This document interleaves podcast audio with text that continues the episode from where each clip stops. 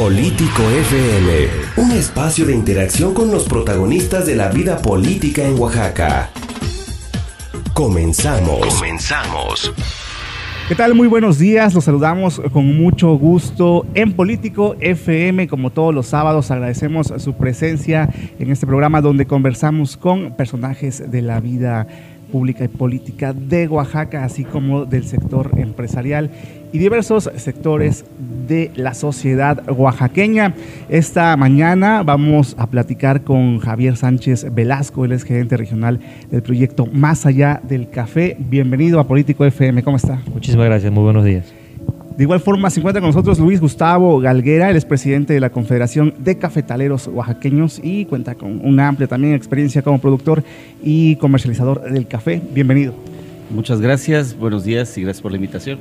Antes de empezar con esta charla, vamos a saludar también a quienes nos, escuchan todos los sábados en el 106.m de eh, frecuencia modulada en Oaxaca de Juárez, así como en Mehuatlán de Porfirio Díaz, en Ejutla de Crespo, en Santa María Huatulco, así como Chalcatongo de Hidalgo, Santiago Juxlahuaca y Asunción Tlajiaco, y por supuesto a quienes se unen a esta transmisión en las redes sociales a lo largo de la semana quienes nos hacen favor de compartir este programa. También nos saludamos con mucho gusto. Antes de empezar a platicar sobre este tema del café, eh, me gustaría que hicieran una breve presentación sobre un poco de lo que han hecho uh, a lo largo de esta trayectoria que tienen a lo largo de la producción del café. Ok, bueno, eh, muchas gracias. Eh, durante los últimos 10 años he estado relacionado con el mundo del café y cacao principalmente en cadenas sostenibles de producción eh, y enlace de productores directamente con industria, tostadores, así como certificación en cadenas sostenibles. Eh, principalmente nuestro trabajo se basa en reducción de hambre y pobreza y este proyecto se enfoca en Nicaragua, México y Honduras. Eh, como Heifer Internacional y Heifer México, buscamos alternativas para los productores frente a todos los desafíos que se encuentran en día a día. Tenemos cerca de 50 años trabajando en México y como organización tenemos ya 75 años trabajando, ayudando a los productores en concordancia con buenas prácticas medioambientales. Muy bien. Luis Gustavo Galguera. Sí, pues un poquito es, eh, creo que tengo la suerte, en primer lugar, de haber eh, aparecido en medio del café.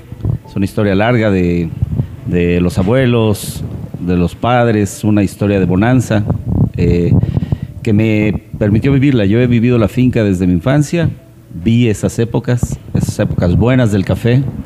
Eh, en los últimos años los retos han cambiado, nos hemos tenido que agremiar para tomar algunas decisiones. Yo soy presidente de mi organización desde el año 2000 y el objetivo de estar organizados es precisamente atender los retos de mercados, producción, y últimamente pues afectaciones severas de plagas y enfermedades. Eh, es un gusto eh, estar aquí platicando con ustedes, sobre todo con Javier, que normalmente si tú te sientas hoy con una persona a hablar de café, es el muro de los lamentos. Sin embargo, platicar con personas como Javier y este, intercambiar cuestiones siempre es motivante y siempre eh, ve uno hacia adelante el cómo sí, cómo seguir en el tema del café, en la producción y cómo seguir eh, defendiendo estas tierras tan ricas que tuvimos la suerte de interactuar en ellas. Muy bien, y precisamente de todos estos temas vamos a platicar a lo largo de este programa, en esta emisión de Político FM. Antes les recordamos que estamos transmitiendo desde el Café La Brújula aquí en la ciudad de Oaxaca. Vamos a empezar esta mesa de análisis en la que los invitamos también a opinar a través de nuestras redes sociales. Vamos a hablar sobre la situación que enfrenta el café, particularmente en nuestro estado de Oaxaca, desde su, perspectiva, en qué eh, situación se encuentra este grano. Bueno, muchas gracias, Luis, gracias por tus palabras. he tenido el placer de encontrar grandes productores de cepa cafetaleros aquí en Oaxaca. Luis es uno de ellos cuando llegué aquí hace cuatro meses. La crisis del café actualmente ya no es una crisis, ya es un daño. Una crisis es cuando es por un tiempo corto, pero esa crisis lleva cinco años. Ya se convirtió en algo que al productor lo está afectando en su alimentación, en la educación de sus hijos, en el cuidado de su finca, en su salud. Cifras nuestras del proyecto demuestran, notan un 15% de migración hacia los Estados Unidos de los productores de Honduras, de las, de cooperativas que trabajan con nosotros, 7% de migración en Nicaragua. Y el número en México no lo determinamos, todavía no terminamos de, no terminamos de determinar. Pero la crisis que viene hace cinco años en las cuales el precio cayó al 50% de lo que está actualmente, y en los últimos 28 meses que ha caído un 17% más, ya son insostenibles para el productor mexicano. No solo mexicano, quizá latinoamericano. Y por qué no decirlo mundial. Actualmente el productor no logra cubrir sus costos y probablemente cada taza de café que tomamos, un café estándar por supuesto, un café convencional, un café de bolsa que nos tomamos, el productor está dando parte del, dinero que debería usar para su comida, su vivienda, su ropa y su bienestar para que nosotros tomemos una taza de café. Está subsidiando el café de gran parte del mundo. Visiones de largo plazo, se ha podido analizar muchos temas. Brasil sigue produciendo mucho café, Vietnam ha incrementado su producción, Colombia de la misma manera. No se espera que las producciones bajen, por lo que hasta el momento no hemos logrado ver un futuro prometedor en cuanto a los precios internacionales de café. Y por eso el trabajo nuestro y junto a las organizaciones y líderes como Luis, para buscar alternativas, porque llorar sobre leche derramada no se puede hacer. Hay que buscar una alternativa porque el productor necesita salir adelante y continuar en lugares como Oaxaca, que han tenido toda una vida un renombre por su café, el famoso café pluma, que esperamos que no se pierda y que el productor no abandone el campo. Son cinco años que se hablan de esta crisis. Luis Gustavo Galguera, desde su perspectiva, ¿qué otras situaciones se han derivado a, acompañando esta crisis? Sí, pues yo la podría dividir en, diferentes escenarios. Tienes el café por sí mismo como negocio, cómo ha cambiado la forma de hacer negocio con el café, cómo se medían los volúmenes, las calidades, las regiones, cómo había cosas que interactuaban para que ese costo de producción este, pues fuera relativamente bajo. Había alguna estabilidad climática, ese es otro tema, el tema del clima, ¿no? El clima eh, no es lo que te platiquen. Nosotros lo monitoreamos, tenemos registros en la finca, cuánto llueve desde los años 50, humedad máxima, eh, relativa, perdón, temperatura máxima, mínima y humedad relativa, y lo hemos medido. Entonces cuando te dicen, oye, ya no llueve como antes, pues ¿qué te crees? Lo llevamos medido y graficado por mes. Y entonces es bien interesante la lectura de esas gráficas ahí en la región, cómo se viene comportando. No es que no llueva igual en volumen, es que llueve distinto. Llueve de forma este, muy golpeada, eso afecta directamente a la plantación. Viene el tema social, definitivamente. Esa es otra cosa que, ha, que se ha modificado tremendamente hasta los cimientos. Yo creo que se ha modificado también por la parte de los medios de comunicación. Hasta hace poco tiempo, pues las fincas vivían incomunicadas, el modelo de vida rural era algo que la gente vivía feliz con lo que tenía, se levantaba, no había forma de comparar nada, pero hoy en día todos los jóvenes están con el teléfono celular en la mano viendo lo que es un modelo de vida distinto al que han hecho y eventualmente eso te hace cambiar tus expectativas de vida. Eh, está el tema eh, lógico de la búsqueda incesante de cómo mantener sustentabilidad en las plantaciones y lo que vemos en Oaxaca, esto lo veo a raíz de, ser presidente de la Confederación, es que el tener propiedades en baja escala, productores de una hectárea, de media hectárea, de un cuarto de hectárea o tres cuartos de hectárea, eh, te lleva a ver que el, el ingreso por la parte de la venta del café no necesariamente constituye todo su ingreso económico.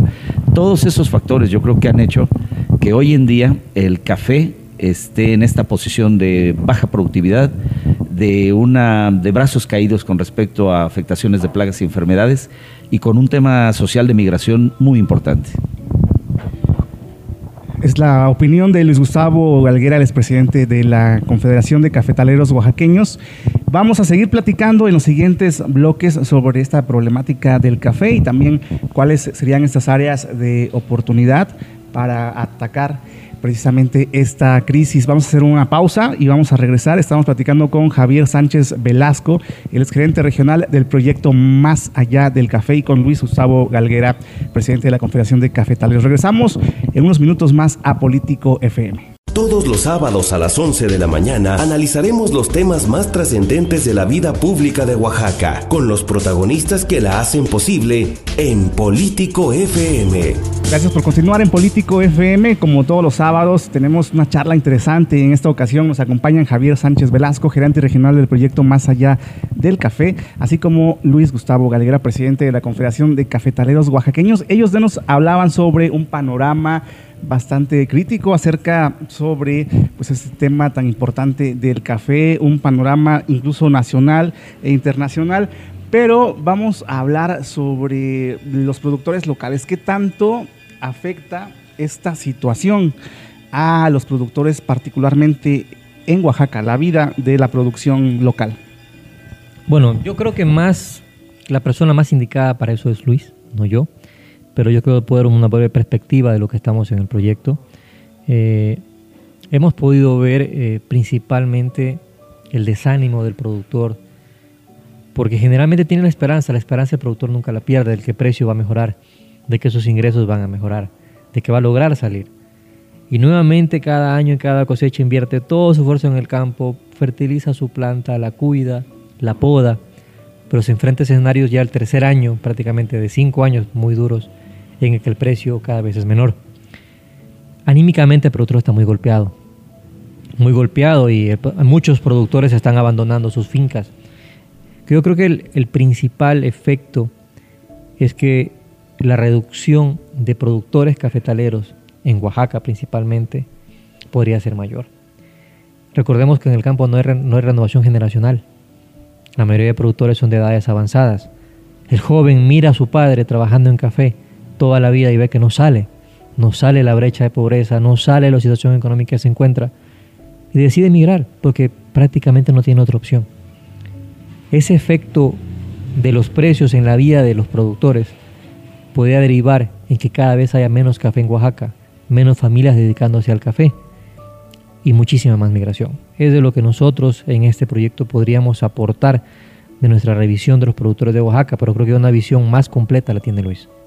Muy bien, Luis Gustavo Galera, si nos da su opinión al Sí, este, realmente es así. Eh, cuando el negocio eh, era regional y se exportaba y todo, mucha gente está involucrada.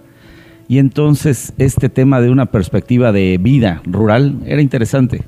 La gente le gustaba vivir en el campo y tú veías a los jóvenes a temprana edad ya yendo por la leña, yendo por ayudando al corte, entendiendo. El café es, es, mano de obra especializada. No puedes contratar a nadie y llevarlo a, cultivar café. Hay cosas, hay trabajos en el café que requieren de una expertise que te lo da la vida y te, te lo da viendo a tus padres trabajar, estando ahí, oliendo, tocando, este, entendiendo bien cómo funciona. Y es bastante difícil, es, una, es un trabajo arduo. Trabajar en el café te lleva a estar en contacto con insectos, con plantas que te queman, con monte continuamente, con riesgos de trabajo, con incomodidad, llegar con la ropa toda húmeda de miel de café es algo de verdad que, que es difícil. Conforme va pasando el tiempo, yo creo que esa pérdida generacional de esa expertise en el café es detonante. Y nos pega la roya.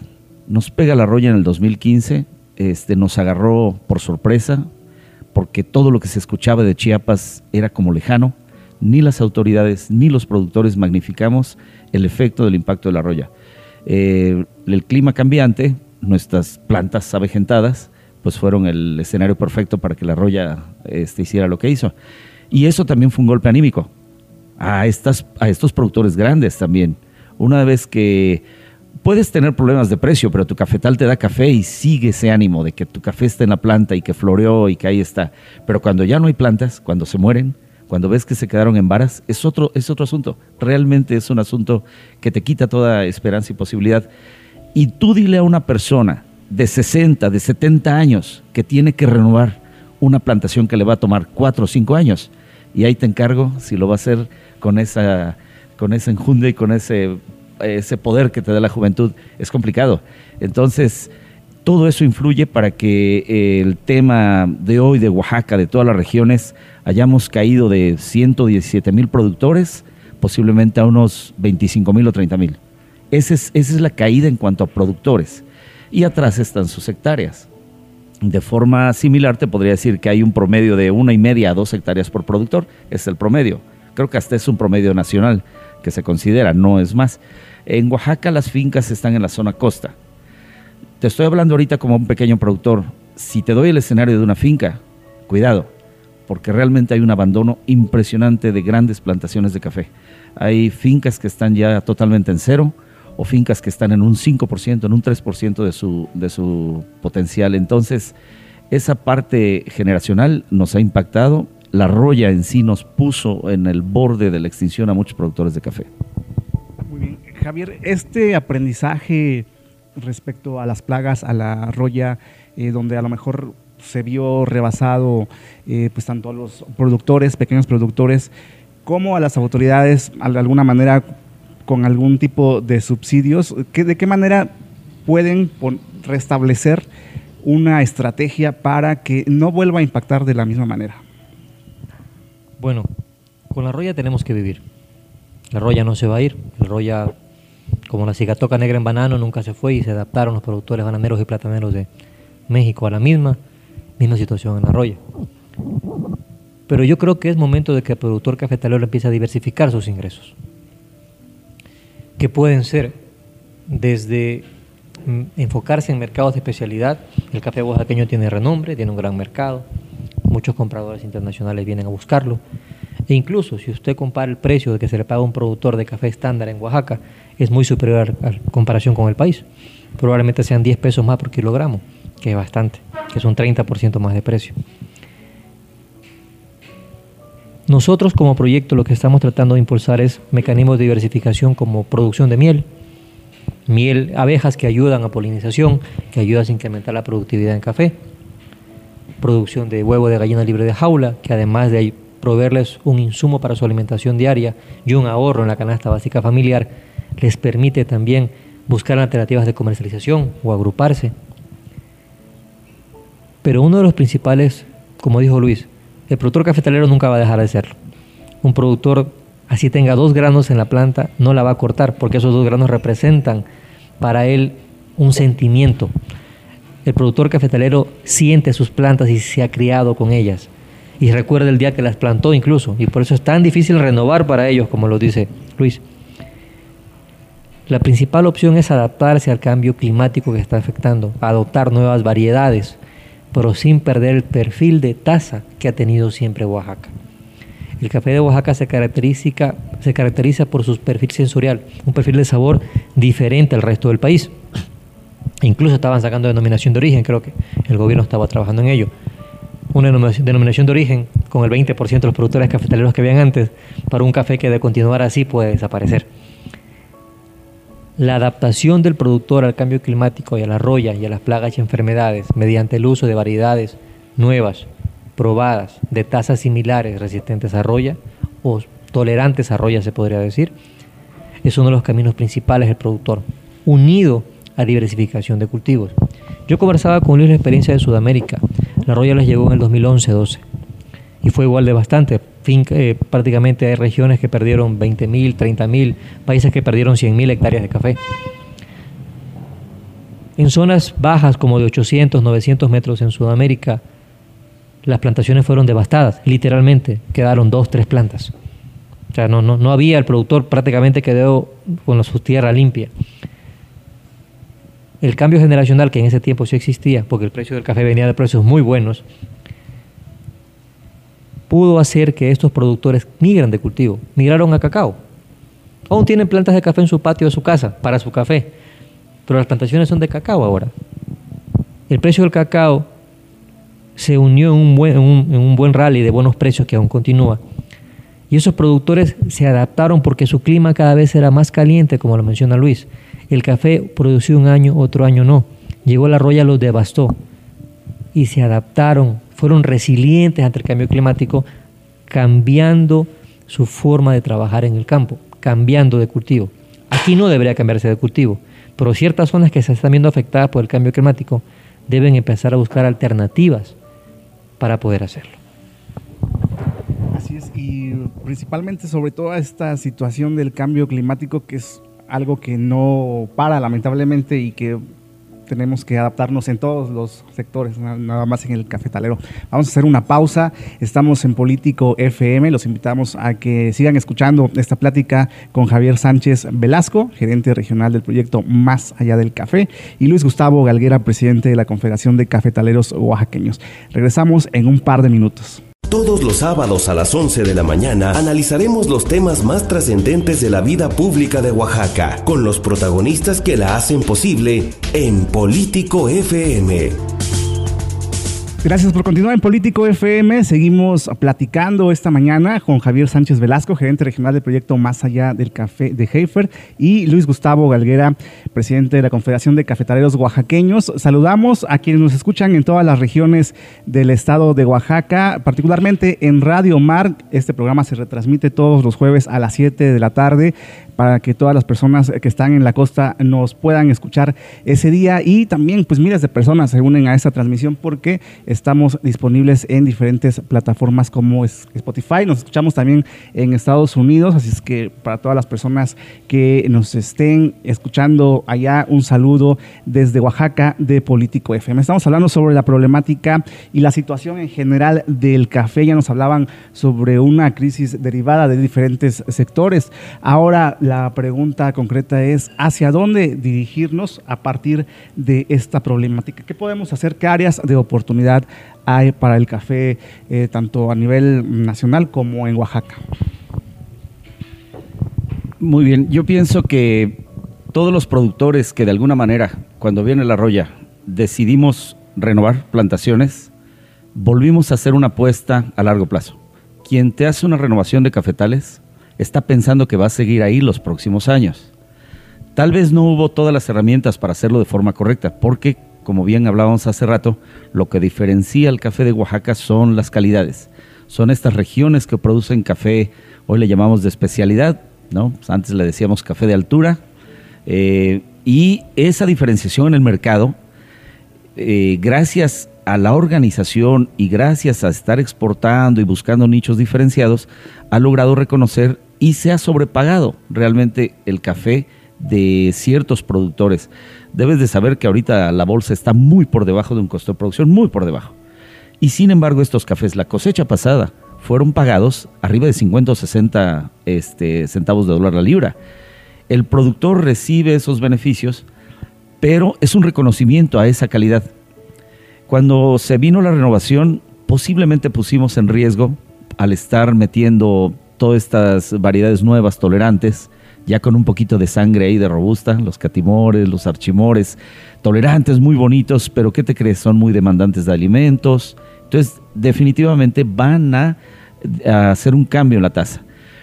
Pero lo que yo quiero resaltar es que esos, ese modelo de negocio es el que hoy rige y hoy le da sentido a muchos productores de café. Nosotros lo vemos en la organización. Acopiamos cierto café para la exportación acopiamos cierto café para el mercado nacional y seleccionamos ciertos productores, cierto café para nuestra marca eh, de la organización o una marca privada. Ese café es el que pagamos más caro, porque al final lo estamos vendiendo en taza y tostado. Es un modelo de barra hoy en expansión en México y sobre todo aquí en Oaxaca, muy interesante. Tenemos que hacer ese tipo de negocios virtuosos. Entonces, olvidémonos de los grandes volúmenes de producción y hagamos ese modelo virtuoso de alguien que reconoce la calidad, el esfuerzo y realmente se genere un valor del café que vaya mucho más allá de la subsistencia o solamente de sacar los costos de producción. Yo creo que eso revertiría un poquito el modelo. Y coincido totalmente con Javier que no debemos dejar todos los huevos en la misma canasta. Nos ha enseñado la historia que si no diversificamos y no tenemos un modelo de ingresos diversificado en nuestras parcelas, por muy bien que vendamos el café, este, necesitamos ese otro tipo de, ingresos, ¿no? Diversificación. Javier, desde la perspectiva de Heifer México, ¿de qué manera se está planteando esta situación? Bueno, mira, eso se remonta hace prácticamente un año hoy. Eh, nace el proyecto Más Allá del Café con un grant de la Fundación Walmart. para apoyar a 8.500 productores cafetaleros. No se preveía, la verdad, que el mercado iba a seguir cayendo. Eh, todos esperábamos que el mercado se recuperara, pero no fue así. Ante esto, durante el transcurso de este año, fuimos analizando cuáles eran los mecanismos para mejorar los ingresos de los productores. El primero fue el clásico que trabaja el productor, mejorar, mejorar productividad, mejorar calidad, pero los precios seguían cayendo. Optamos por certificación, actualmente eh, con certificación de precio sostenible, que es certificación Fair Trade, es aproximadamente el 60% del café del proyecto y está prácticamente vinculado al 50%. ¿Qué quiere decir? El productor se salió de bolsa y está con 160 dólares o 190 dólares por quintal. Y es una mejora para el productor en esta crisis. Pero aún nos faltaban muchos más productores y no todo el café cumple esa calidad. Y vimos en las barras de café, que actualmente en México es un auge, hay más de 70 mil cafeterías en México y cada año este mercado crece un 3% en cafeterías. Consumen aproximadamente 800 mil sacos de café al año, tostado y molido o tostado simplemente.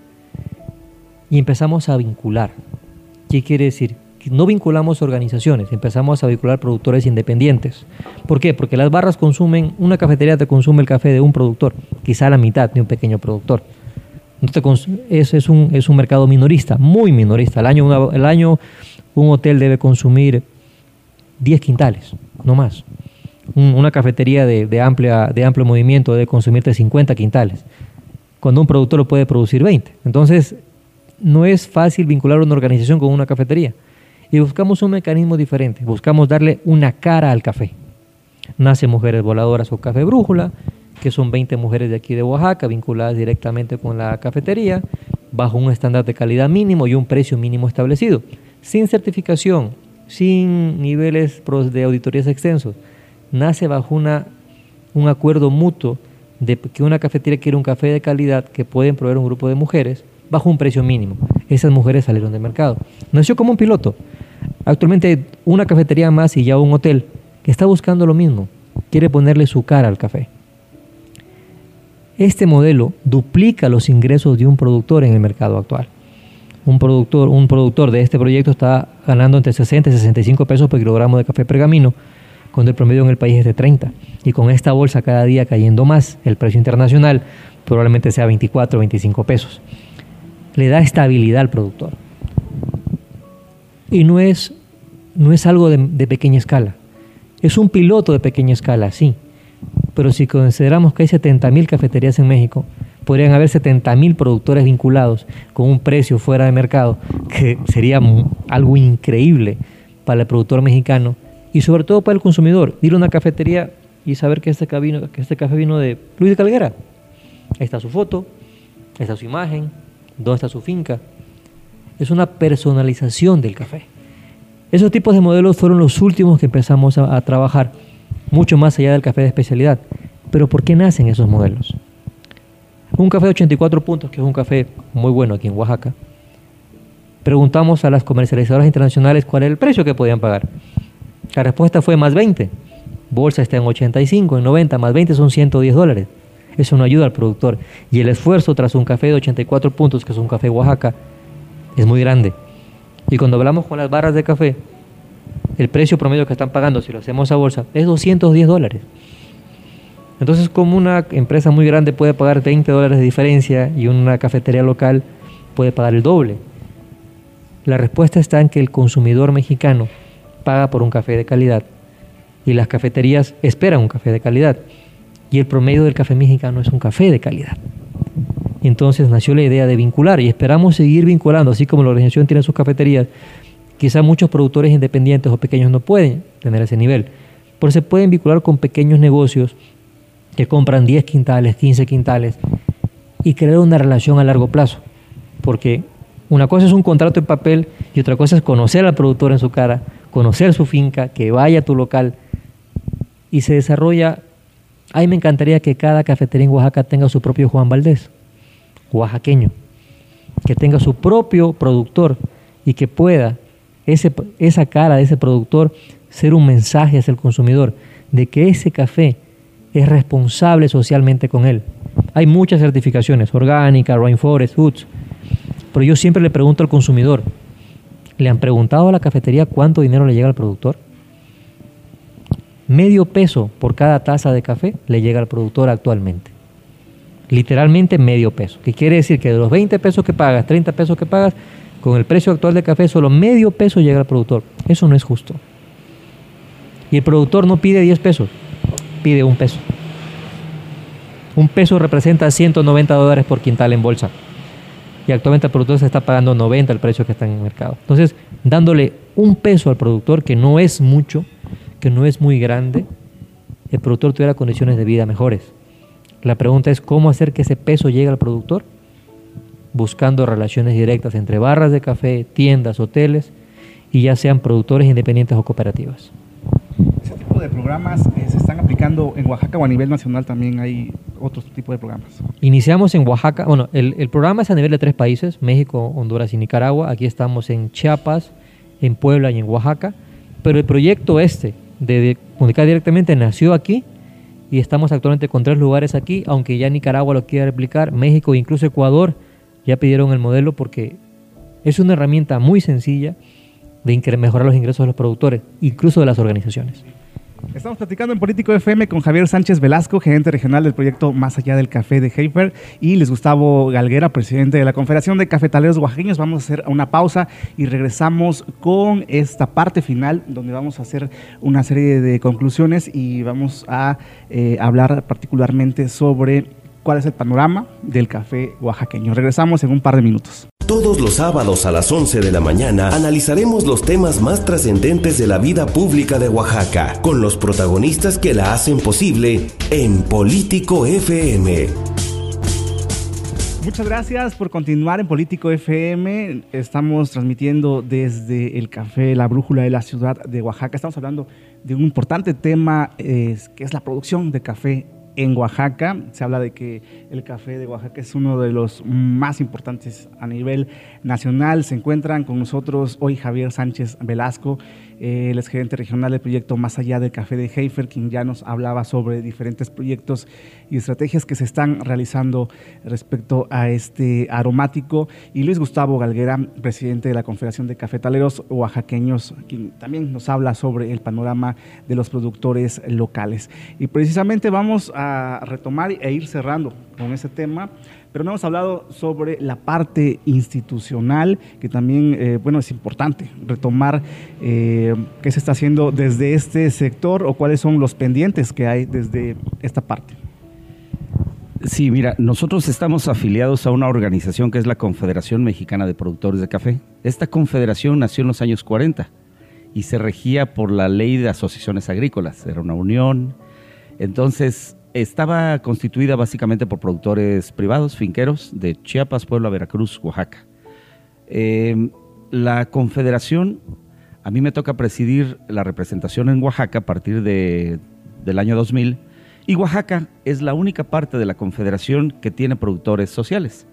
Nosotros en Oaxaca somos 300 productores, tengo a finqueros de la costa, finqueros importantes, que son eh, productores activos, que son han pasado todas las pruebas habidas y por haber, pero también tenemos productores de la Sierra Norte, San Miguel Quetzaltepec concretamente, del lado de Ayutla tenemos una nueva organización, tenemos en la costa eh, municipios importantes, San Miguel del Puerto, Huatulco, Pluma, San Mateo Piña, Santiago Xanica, Nopala, Candelaria, este, hasta Juquila. Y ahí tenemos algo de Sierra Sur y Costa. Esto constituye la organización y hemos venido transitando eh, todo el cambio institucional y el modelo institucional del café. Y es bien interesante porque después de tener un Instituto Mexicano del Café tan grande que también le entraba a las compras de los pequeños productores, te daba asistencia técnica, te daba fertilizantes y te daba un modelo de servicios que tenían que ver con mercados y todo, pero el mismo mercado era importante, las exportaciones, cada finca era un exportador, tenían sus registros de exportación y todo fluía muy bien. Se termina el instituto por un tema de compras eh, de café ahí, en fin, y nace el Consejo Mexicano del Café. Es el, es el siguiente aparato grande de Estado con respecto al café y todas las entidades teníamos nuestros consejos estatales. Ahí me, me toca entrar en la parte gremial en el Consejo Estatal del Café y me toca esa parte. Ya no tenía funciones de compra de café, ni mucho menos, era más bien servicios y vincular presupuestos. Se buscaban presupuestos para proyectos y compra de insumos. Termina y por la Ley de Desarrollo Rural Sustentable salen los sistemas Producto Café, que los mandata la Ley de Desarrollo Rural Sustentable. Entonces se termina el Consejo Estatal y una vez más son este modelo de sistemas Producto el que nos empieza a regir por ley y entonces la federación y el Congreso eh, te daba un presupuesto estatal que se negociaba a nivel nacional y todos los estados participábamos, sobre todo con proyectos de desarrollo. Eh, en este último jalón, esa fuerza de, digamos, de lo que es el sistema de productos representados por la AMECAFE, que es nuestra figura jurídica nacional, eh, se ha venido hacia abajo. Se ha venido hacia abajo terriblemente. Yo vinculo mucho la inercia de, nuestra actividad económica con la inercia institucional. Entonces, este, justo ahorita en Oaxaca nace el, este, el, Cluster Café como iniciativa del Estado. Estamos empezando a afiliarnos a través del clúster en proyectos importantes como la denominación de origen, fondos para el toma de coberturas, pero realmente ha sido un, un modelo que se ha interrumpido muchas veces, muchas veces. En lugar de, sostener a una, a una institución fuerte, a un gremio fuerte, esto se ha venido desgranando con el tiempo y eso no te permite generar políticas públicas no te, de, largo plazo, enfrentar, no te permite hacer transferencias de tecnología. ¿Qué veo bueno en esto? ¿Qué veo bueno? Que nos permite también hacer eh, inercia con eh, no organizaciones ni organismos, sino con, con empresarios del café que estén dispuestos a sacar realmente adelante. O sea, nos tenemos que ir más hacia la parte empresarial, hacer este, inercias buenas de mercado, transferencia de tecnología con países que sí han hecho este desarrollo y tal vez depender un poquito menos del recurso público que ha subsidiado en parte la actividad cafetalera. Parte de esta inercia es lo que realiza Heifer con sus proyectos. Javier. Sí, bueno, eh, nosotros principalmente eh, buscamos mejorar la calidad de vida del productor, llegar a ingresos dignos, eh, diversificar, porque el productor tenga un poquito más de opciones frente al mercado. Yo quisiera concluir esta, esta charla de parte de Heifer eh, llamando al consumidor. El consumidor es quien decide el precio del producto. Si el consumidor pide un café responsable socialmente, si el consumidor podría averiguar un poco más cuál es el dinero que le llega al productor. O buscar cafeterías de organizaciones, cafeterías que provean café directo de productores, o incluso en los supermercados cuando compras un café, que trates de ver de dónde viene ese café y no solo por, por comprarlo, cambiaría mucho la realidad.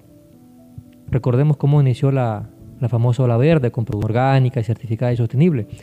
El consumidor la demandó y el mercado tuvo que absorberla con una prima adicional. En este caso, para nosotros como Jefer, además del trabajo con los productores en diversificación, en ingresos y mejora, estamos de lanzar un mensaje al consumidor de que seamos responsables con el producto que estamos consumiendo, que el mexicano consume el café de México, que se pregunte que si el café que está tomando es mexicano, que si el café que está tomando ayudó a una familia mexicana en Chiapas, en Oaxaca, en Puebla, en Veracruz, a mejorar sus ingresos o simplemente un café que provino no sabe de dónde, no sabe bajo qué prácticas y con el cual solo ayuda al el que lo procesa, no ayuda a una familia que está detrás. Llamamos a la conciencia colectiva del consumo de productos, sobre todo en Oaxaca. Nos comentaba Luis cómo ha reducido la cantidad de productores mexicanos eh, en Oaxaca de café. Alarmante, de ciento y pico miles a un poco más de 20 mil. Y las hectáreas igual. Y si el consumidor oaxaqueño no consume café de Oaxaca, cada vez a haber menos y menos y menos café. Como pasó con el cacao en algún momento, que no sé si el cacao sigue siendo de Oaxaca o el chocolate a menos de la preparación, sí. El café no lo, el café esperamos que lo siga haciendo. Pero sí, buscamos eso. O sea, si somos si estamos en Oaxaca y estamos aquí y vamos a una cafetería, pidamos un café oaxaqueño. Que esto de alguna manera va a beneficiar a un productor de su mismo estado y va a mejorar sus condiciones de vida si es que ese café fue comprado de una manera ética por la cafetería, la tienda o la organización que lo está vendiendo. Ese sería nuestro llamado a todos, que estamos iniciando desde propia casa. Nuestro café prácticamente todo viene de organizaciones, que consumimos en la oficina. Y cómo quisiéramos que todas las empresas, oficinas estatales consumieran café de organizaciones o de productores o de tiendas locales para empezar a mejorar la economía del producto local. Consideraciones finales. Sí, bueno, eh, eso lo tenemos claro. Eh, yo represento una marca de café, Café Lluviaga. Yo sé qué productor me da el café, conozco sus ranchos, conozco su vida, conozco a la familia. Sé que hoy puedo comprar un café más barato que entra por la frontera para meterlo en mi marca y ganar más dinero. Eso lo sé, porque está ahí, me lo ofrecen. Y yo sé cuánto le pago a ellos. Yo sí puedo demostrar, eh, en este caso, un fair trade sin tener el, certificado, sin tener el sello. Sí lo puedo demostrar porque están las facturas, está todo el ingreso al almacén, vamos a sus propiedades, vemos el esfuerzo que tiene. Está Doña Macrina, los señores Gudelio, Camilo, esas personas que están trabajando atrás de la marca. Ese modelo no lo pensamos cambiar. Nosotros le apostamos a Oaxaca, le apostamos al esfuerzo de productores de Oaxaca. Como productor de café, siempre esa, cachucha me pesa más que la de comercializador. Mis esfuerzos de comercializador van a ser siempre para seguir resaltando el trabajo de estos productores y que también han depositado en nosotros esa confianza para poder hacer con su café este, un nuevo modelo de negocio. Yo eh, coincido con eso, tal vez esa sea la estrategia, menos café, mejor vendido, pero para eso necesitamos hacer mucha conciencia con el consumidor. Ojalá y todas las barras de café, que muchas lo hacen, muchas lo hacen, llevan ese mensaje al consumidor y entonces el consumidor se siente un poquito más relajado cuando le pasas la cuenta y te pagan una tasa que pueda valer 20, 30, 40 pesos, porque sabe que atrás de ello realmente hay una historia de, de fair trade, ¿no? Entonces, pues yo creo que para, para concluir en esa parte, el modelo, el modelo y lo, a lo que le estamos apostando es, va por ahí. Eh, agradecemos mucho el, el, espacio, es un gusto siempre compartir con ustedes, Javier, de verdad. Igualmente. Muy bien. No, igualmente, Luis, muchas gracias. Creo que el modelo está claro. Eh, nuestra organización, y creo que ustedes estamos por los productores y para los productores de café, en este caso. Nosotros además en miel, en ganadería y en otros productores, pero este proyecto es para los productores de café. Y cualquier, eh, cualquier tema de vinculación que pueda mejorar la calidad de vida de los productores de café de Oaxaca, estamos prestos para apoyarlo. Conozco a Luis hace, algunos tiempo, hace algún tiempo y, y es reconfortante ver que ciertas barras de café y ciertos productores y ciertos comercializadores sí sienten la realidad del productor y sobre todo esperan que mejore y no solamente tomar la opción más sencilla, tomar café de frontera, tomar café barato y ponerle el nombre de Oaxaca. Muchísimas gracias, muchísimas gracias Javier Sánchez de Velasco y Luis Gustavo Galguera. Ahí está ya el mensaje. Estamos seguros que toda nuestra audiencia ya conoció un poco más acerca de este, eh, esta problemática del café y bueno, ahora el llamado también es a consumir lo local y obviamente después de todas estas perspectivas que nos plantearon. Muchísimas gracias. Llegamos al final de Político FM. Nos escuchamos el próximo sábado a través de Stereo 1 y todas las estaciones de Grupo FM Radios. Yo soy Miguel Vargas. Que tenga un excelente día.